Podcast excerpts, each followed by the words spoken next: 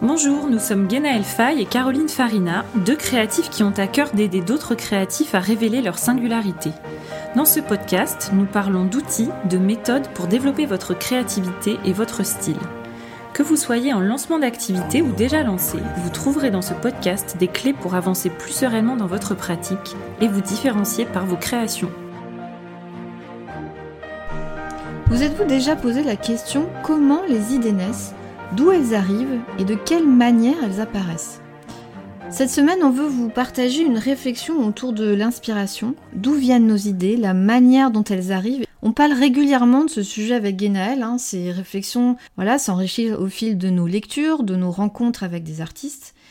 Et c'est de cela que nous voulions vous parler aujourd'hui, vous faire un retour sur nos réflexions, notre regard sur cette question. Ça ne va pas porter sur le comment, c'est juste un épisode qui invite à la réflexion. Alors il y a beaucoup de choses qui ont été écrites sur le sujet, il n'y a rien de révolutionnaire dans ce qui va suivre, mais ce qu'on peut en dire, c'est que globalement, il y a deux approches sur le sujet, l'une mystique et l'autre scientifique. Et repérer ces deux approches pourrait contribuer à stimuler notre créativité. Au fil de nos expériences, ce qu'on a pu constater, c'est qu'il y a quelque chose de très magique quand une idée arrive. Voilà, c'est quelque chose de, de, de, divin, c'est comme si ça nous arrivait du ciel. Ça, c'est la première approche. L'inspiration est quelque chose qui relève du mystique. Et dans cette team, on va retrouver, dans cette team mystique, un peu, on va retrouver voilà, Rick, Rubin, on va retrouver Julia Cameron, on va retrouver Elizabeth Gilbert.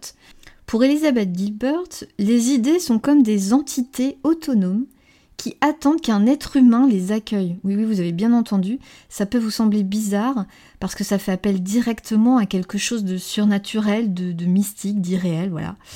Mais c'est une forme d'enchantement. On est d'accord sur le fait que c'est pas du tout rationnel comme discours, et pourtant ça résonne chez beaucoup d'artistes.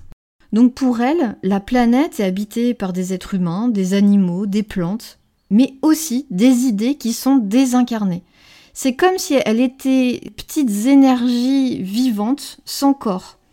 Elles existent à part entière, mais elles peuvent aussi agir sur nous. On ne peut pas vraiment les voir ni les toucher, mais elles ont une sorte de conscience et elles veulent se manifester. Leur seul moyen de se montrer dans ce monde, c'est en travaillant avec des êtres humains, en collaborant avec eux. C'est grâce à nos efforts qu'une idée peut passer de quelque chose d'invisible à quelque chose de concret dans la réalité.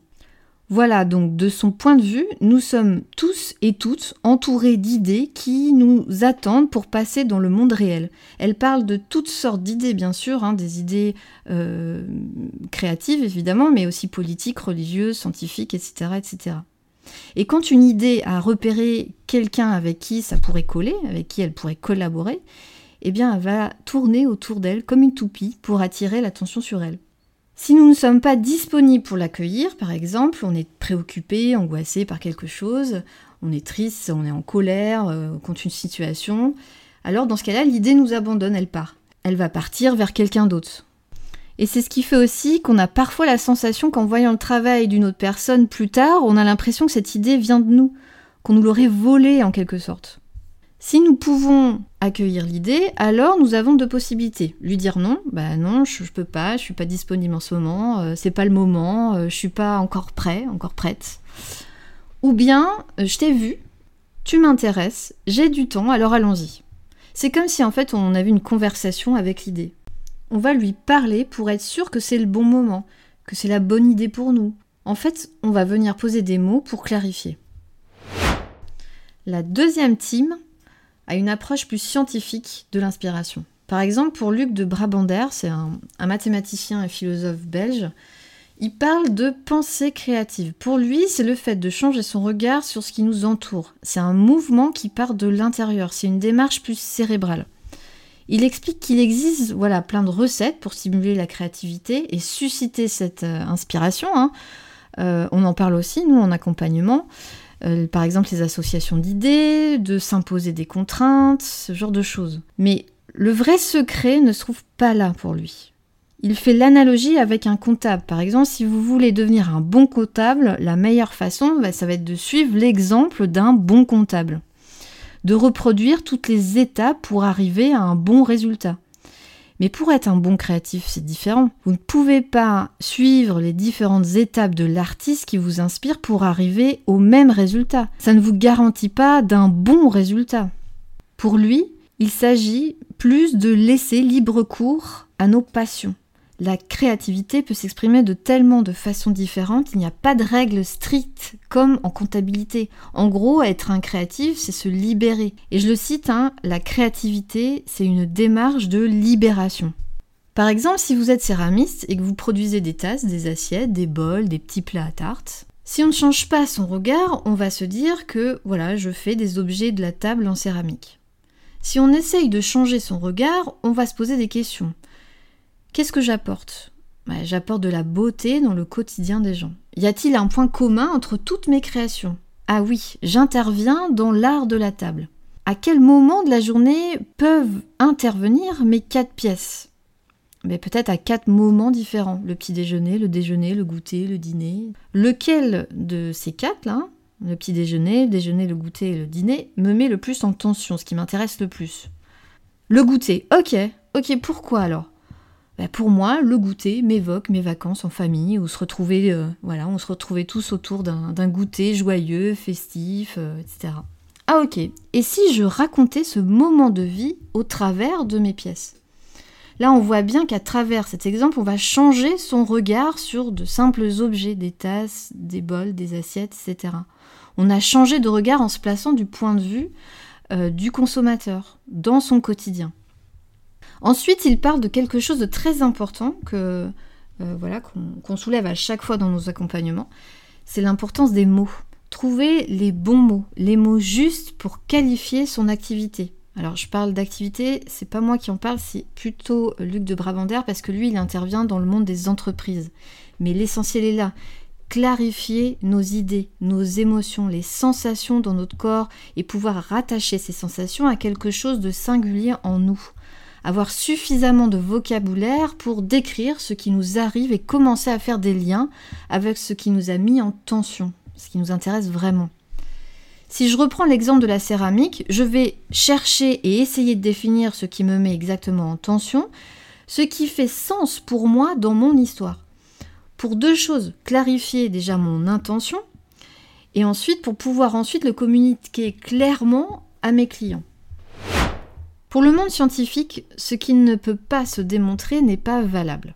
Sachant ça, il ne peut pas être pris en compte la dimension spirituelle ou surnaturelle. Pour Sama Karaki, qui est docteur en neurosciences, elle décrypte plusieurs aspects cognitifs qui favorisent à trouver de nouvelles idées.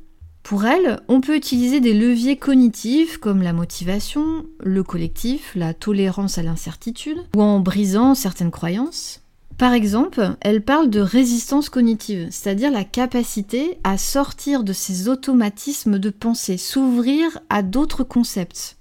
Comment? Eh ben, En doutant, en ralentissant son rythme, en étant curieux, en prendre plus de recul vis-à-vis -vis de ses émotions et à réaliser en fait qu'elles sont subjectives. En fait, c'est réfléchir à son propre processus de pensée.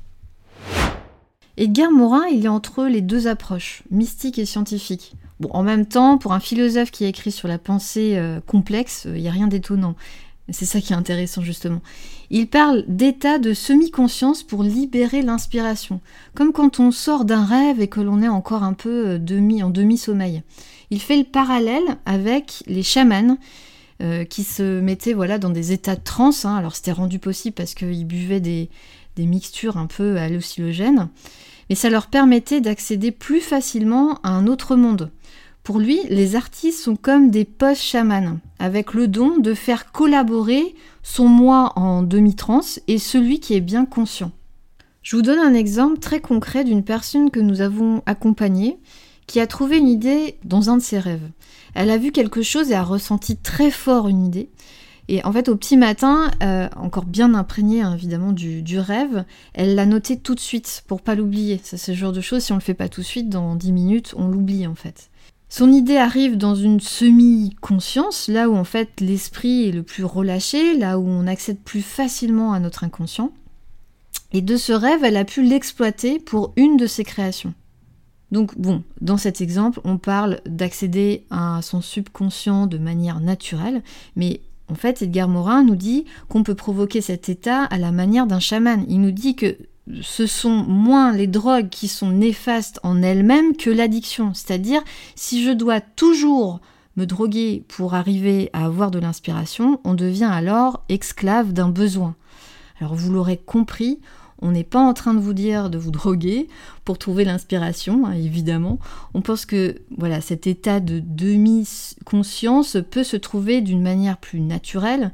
C'est une façon d'entrer dans l'invisible et se laisser envahir par l'inspiration, c'est-à-dire une idée qui est en train de naître. Voilà ce qu'on peut en dire aujourd'hui sur le sujet. En résumé, on peut expliquer l'inspiration par deux approches différentes. Une mystique, elle est représentée comme une entité à part entière et indépendante, où il n'y a pas de recette pour y accéder, sauf se libérer, lâcher prise pour accéder à l'impalpable, à l'invisible. Et l'autre, plus scientifique, qui peut être démontré que l'on peut travailler pour renforcer son muscle créatif. Alors, on pense vraiment que ces deux approches ont leur place pour développer cette capacité à, capter l'inspiration. Hein. Ce qu'on peut dire aussi, c'est qu'il y a des points communs, euh, notamment le mouvement, c'est-à-dire s'ouvrir au monde et vivre des expériences. Et l'autre point en commun qu'on peut aussi soulever, c'est l'émotion, le fait de ressentir cette expérience avec notre regard.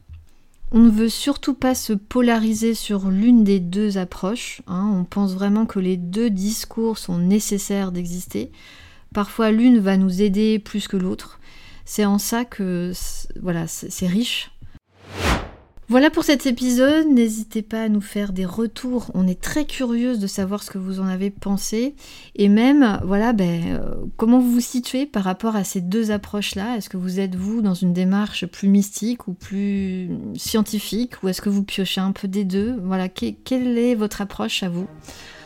On vous rappelle aussi qu'une manière de nous soutenir, eh c'est d'aller laisser un commentaire euh, sur la plateforme euh, où vous écoutez les podcasts et puis de transférer tout simplement les épisodes si ça peut intéresser des personnes autour de vous. Voilà, on vous dit maintenant à la semaine prochaine.